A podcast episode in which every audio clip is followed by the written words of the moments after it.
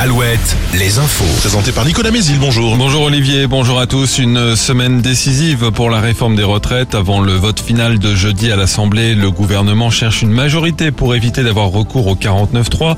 Un article que l'exécutif ne souhaite pas utiliser selon Olivier Véran qui s'est exprimé après une réunion de plusieurs ministres autour d'Elisabeth Borne hier.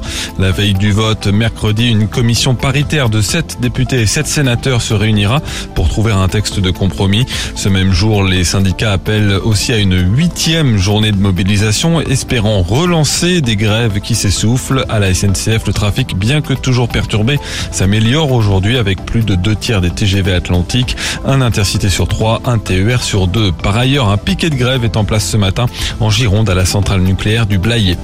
300 personnes ont participé hier à Niort à la marche blanche organisée par le père de Kevin, tué avec sa compagne Leslie fin novembre dans les Deux-Sèvres. Leurs corps ont été retrouvés il y a une semaine en Charente-Maritime autour de Puyraveau.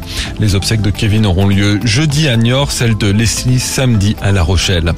Malgré les pluies de ces derniers jours, les premières mesures de restriction d'eau entrent en vigueur aujourd'hui dans la Vienne. Certains bassins sont placés en alerte. Le premier niveau de restriction, ces mesures concernent les usages sur les réseaux d'eau potable et les prélèvements dans la nature. Les sports avec le foot. Le match nul de Nantes hier face à Nice pour la 27e journée de Ligue 1. Défaite d'Angers contre Toulouse 2-0, un match avant lequel plusieurs dizaines de supporters angevins ont manifesté leur colère face à la situation du club. Le match a aussi été interrompu quelques minutes après des jets de fumigène sur la pelouse. Enfin la météo, une petite perturbation traverse nos régions. Elle donne des pluies accompagnées cet après-midi d'orages parfois forts sur la Gironde et le Poitou-Charentes. À l'arrière, ce sera une alternance entre éclaircies et averses. Le vent va se renforcer pour atteindre en fin de journée les 100 km heure sur la côte et 90 dans les terres. Les maxi 14 à 18 degrés jusqu'à 21 degrés en Gironde. it